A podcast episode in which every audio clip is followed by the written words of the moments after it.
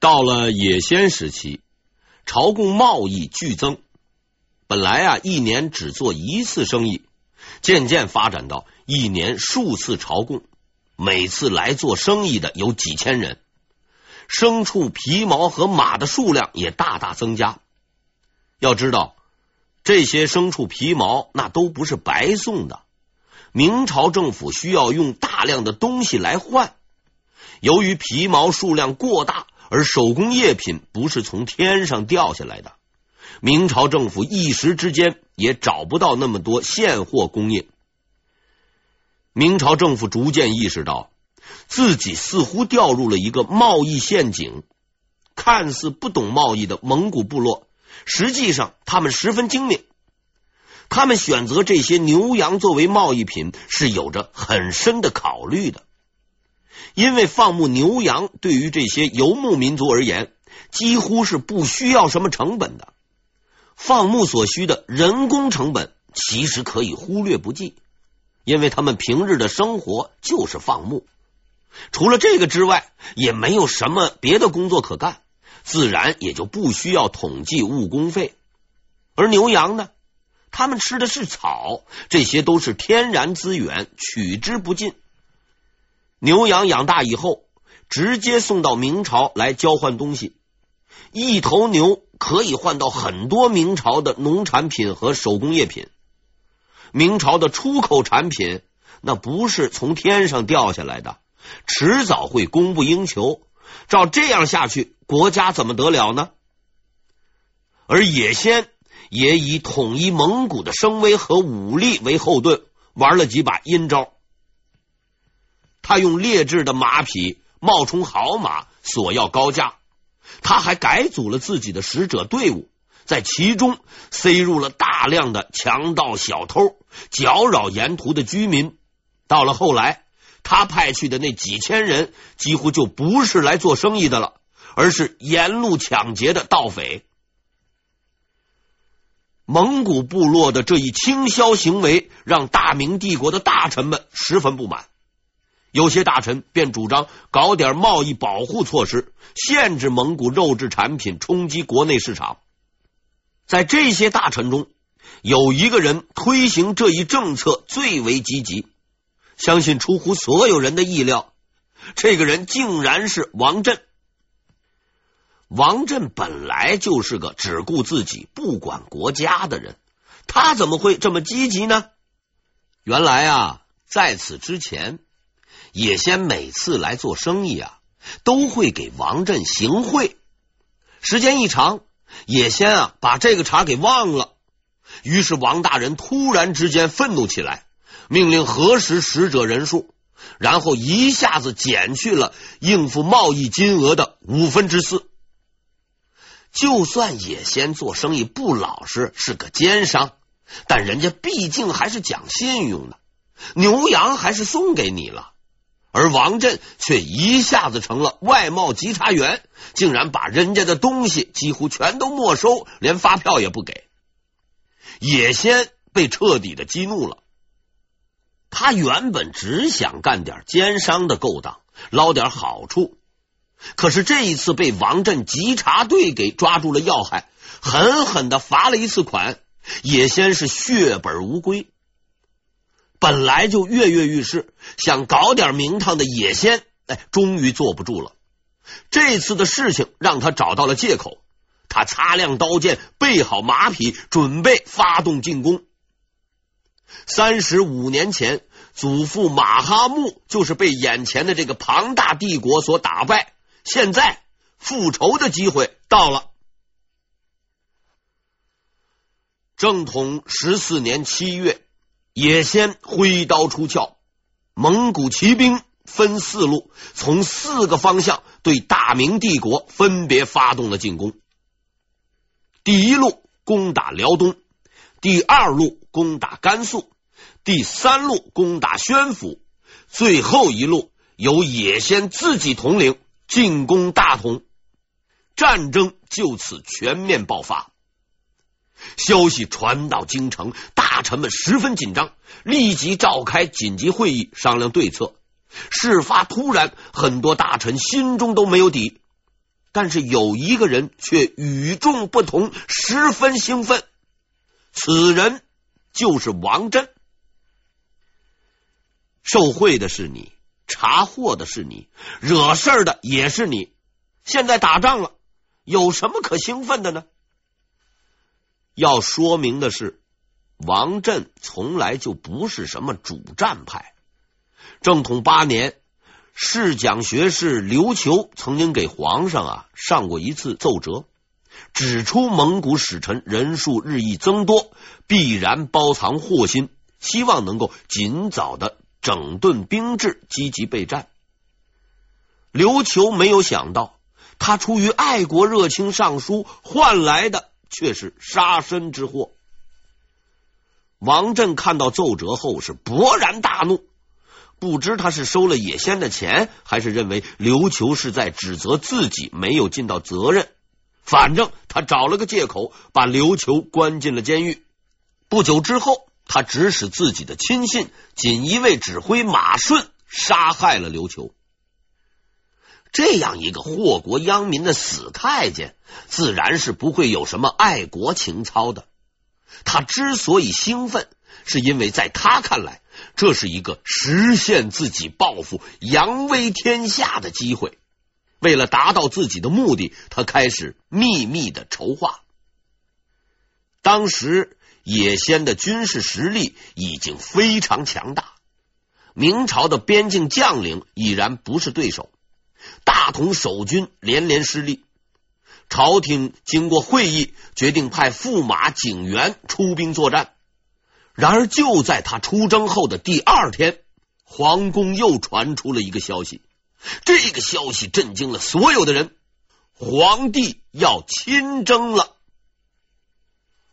这正是王振捣的鬼。王振想要远征立功，但是他没有资格，也没有威望带兵出征。为了达到自己的目的，他想到了皇帝。皇帝是自己的学生，一直听自己的话，只有借助他的名义，才能实现自己统帅大军的梦想。在王振的怂恿下，英宗朱祁镇下达了亲征的命令，召集大军共二十万，立刻准备出征。我们都知道，兵马未动，粮草先行，打仗的人也要吃饭，要睡觉。必须准备好粮食、帐篷。从某种意义上来说，打仗就是打后勤。朱棣远征之时，会征用大量的民工、牛马、车辆，并设置专门的运粮队，准备后勤时间往往要长达几个月。那么，王振统领的这二十万大军出发准备用了多长的时间呢？不到五天。七月中旬接到边关急报，七月十七日就出征了。在王振这个蠢货看来，只要把人凑齐就行了。他事先通过边报得知，野先只有两三万人马，所以他征召二十万大军，认为这样就一定能够取胜。是啊，这个算术小学生也会做，二十万对两万。平均十个人对一个人，好像不用打，一人踩上一脚也能把对手给踩死。王震就是这么想的，他的作战思想大概也就源于此。无知啊，无知！王振这个出生市井的小人物，此刻终于显露出了他的本色。在他看来，战争似乎就等同于街头的黑社会斗殴。双方手持西瓜刀对砍，谁人多，谁的气势大，谁就能赢。那么，战争到底与斗殴有什么不同？为什么不是人越多越好呢？为了说明这个问题，我们有必要开一个专题研讨会。这个题目就叫“战争是怎样炼成的”。一千多年前。有一个叫韩信的人对皇帝刘邦说了一句话：“韩信带兵多多益善。”这不仅是一句成语，一句千古名言，也是一句自信的豪言壮语。在我看来，在韩信说出此话之后的一千多年里，有资格、有能力以此话自居者，不会超过十五个人。如果你仔细研究过军事，就会发现，要做到带兵多多益善，实在是太难了。为什么呢？这就必须从什么是战争说起。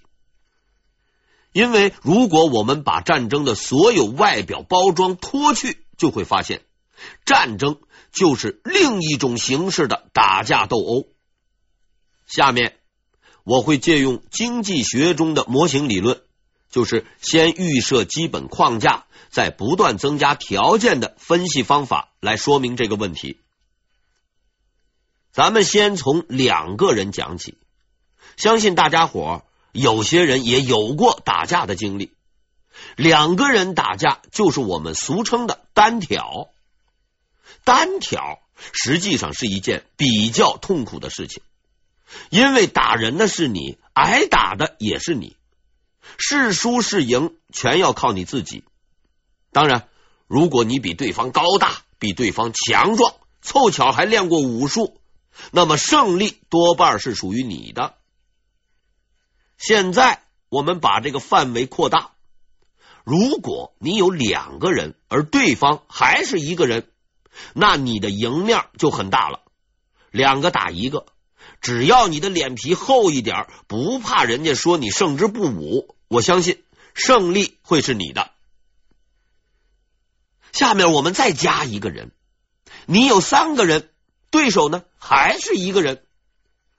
此时你就不用动手了，你只要让其他的两个人上，自己拿杯开水，一边喝一边看，临场指挥就行了，就不用一个一个的再这么增加了。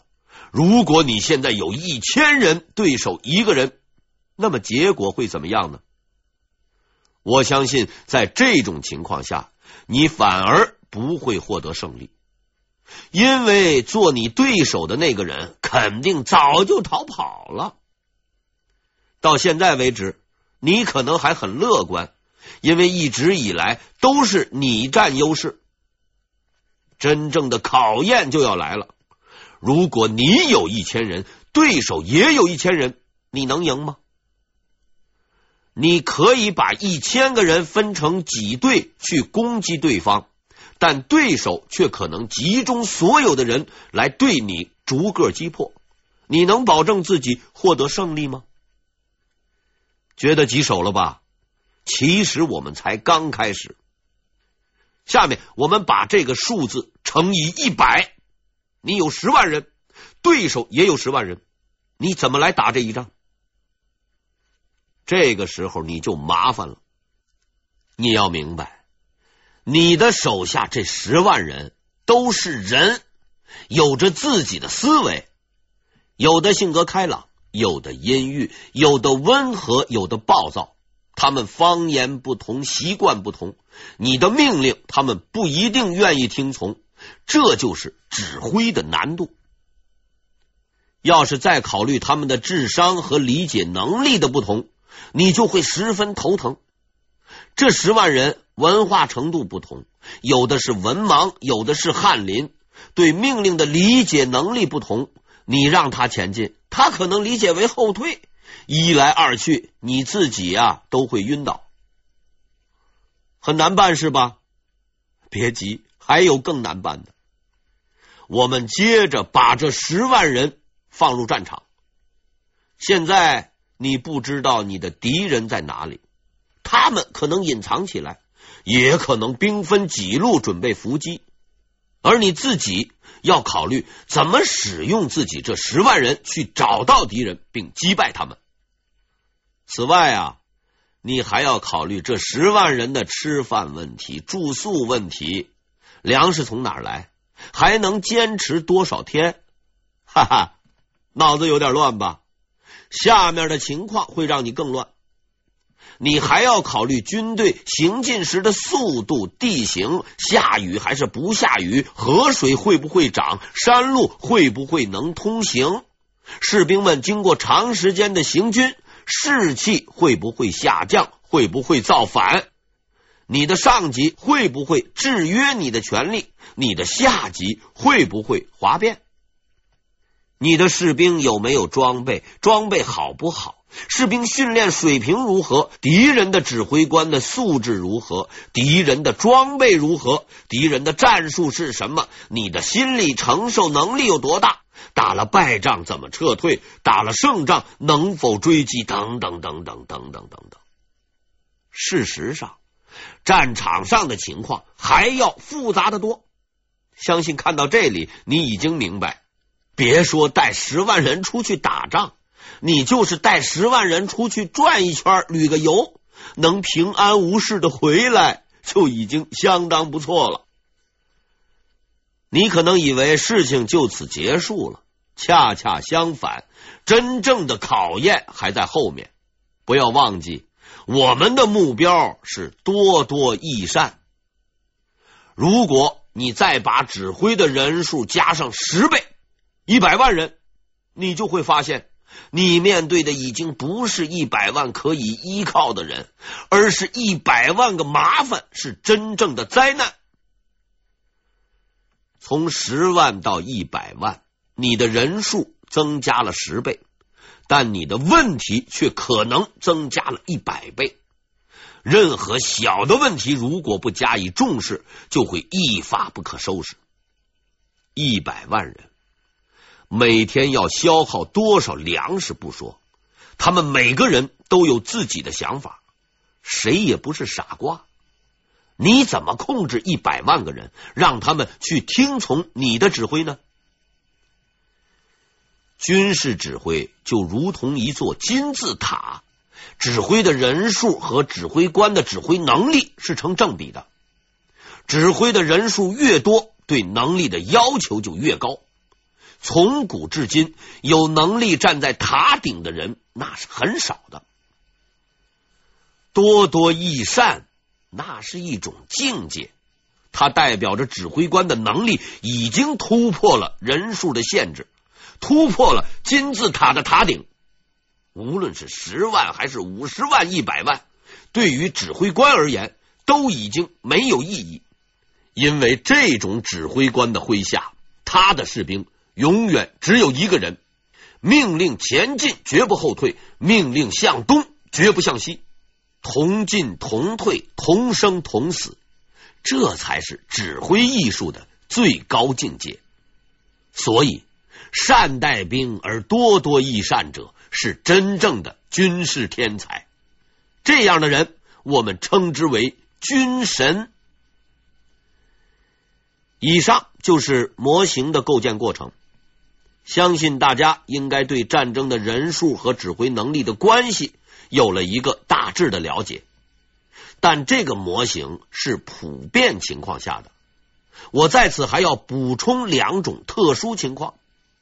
首先，这个模型设定的是普通人，哎，不包括特异功能的人士，比如郭靖啊、杨过呀、张无忌等人啊，能够突破地球引力，一跳十几米，穿墙入室，身负如乾坤大挪移之类的绝学，一个能打几百甚至上千个，不是这样的人。其次。双方的装备不能过于悬殊，比如对方拿火枪，你拿板砖，就算人再多一倍，估计啊也是没用的。总之，战争不是打群架，人多就能赢。实际上，现在某些街头斗殴的人也开始注意战术方法了，他们也时不时来个半路偷袭、前后夹击之类的把戏。可见这事物总是在不断的向前发展的。带几十万人出去打仗是很容易的，即使你把全国人口全带出去，也没有人管你。问题是，你要能保证打赢。像白起、韩信、陈庆之、李靖等有这样能力的人，实在实在是太少了。比如说，国民党的著名将领胡宗南，手下拥兵数十万，却被只有几万人的对手牵着鼻子走，最后被打的是落花流水。倒不是他不肯用心，实在是心有余而力不足。他的黄埔同学最后给他下了一个定义：胡宗南也就是个团长。那么司礼太监王震呢，也就是个奴才。他从前不过是个小小的学官，还是个学艺不精的学官，后来成了宦官。然而，这位身残志不坚的仁兄，居然一下子当上了二十万人的统领，后果可想而知，也不堪设想啊！在这么短短的几天中，王震就一直做着青史留名的美梦。可是，大臣们听说这个如同惊天霹雳般的消息后，顿时就炸了锅了，纷纷上书反对。带头的是吏部尚书王直。吏部啊，就是人事部，由于主管官员任命职权，故而位居六部之首。吏部尚书也有了一个专门的称呼——天官，可见其威望之高。在王直的带领下，百官联合上奏折反对出征。可惜的是啊，王震是司礼监太监。并且得到了皇帝的信任，反对无效。除了这些人外呢，兵部的两位主官也上书反对。他们分别是兵部尚书旷野和兵部侍郎于谦。这两位兵部高级官员的抗议，哎，被驳回。按照规定，皇帝出征，兵部主要领导应该陪同。经过内部商议，旷野陪同出征。于谦暂时代理兵部事宜。事实证明，正是这一决定挽救了大明帝国的命运。与他们相比，两位辅政大臣的表现实在是让人失望。三杨已经死了，胡营没有什么能力，而真正应该起作用的张辅却一言不发，这就太不应该了。张辅率军平定安南，曾身经百战，不可能不知道这一举动的危险性。此人是四朝老臣，王振也不敢把他怎么样。年老心衰的张辅却令人失望的保持了沉默，与皇帝一起出发远征，不是作为指挥官，只是作为一个陪同者。先皇啊！你把儿子交给了我，我就陪他走到底吧。